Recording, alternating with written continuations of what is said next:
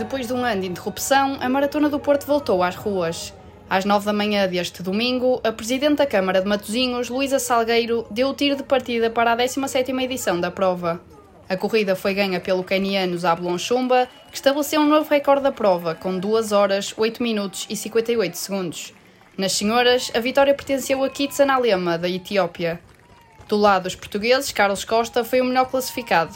Terminou a prova no oitavo lugar.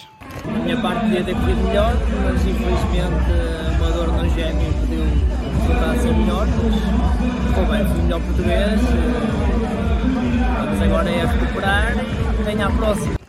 A melhor portuguesa foi Solange Jesus. Para a atleta do Clube Desportivo Feirense, a estreia foi positiva. Estou muito feliz com, com o resultado, significa que eu tenho margem de progressão e sinto sempre muito bem. Eh, por isso eu penso que numa próxima e com um bocadinho, um percurso um bocadinho mais fácil, acho que tenho, tenho a oportunidade de melhorar. A Maratona do Porto contou com um total de 8 mil participantes de 57 nacionalidades. Depois de quase dois anos de interrupção, a prova regressou com medidas de segurança impostas pela Direção-Geral da Saúde. A vacinação era obrigatória e os atletas foram divididos em grupos na zona de partida.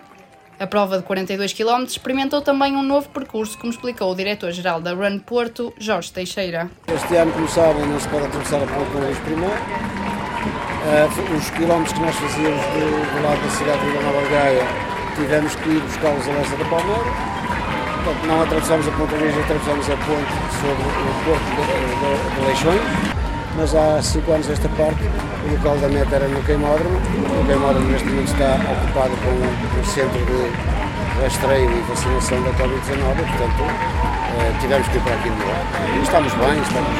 é um, é um sítio também bastante bonito e apelativo. Para além da maratona, também se realizou a corrida dos ossos saudáveis de 10 km e uma caminhada de 6 km. Depois do evento virtual realizado em 2020, a 17ª edição da Maratona do Porto marcou o regresso das grandes provas desportivas às ruas da cidade.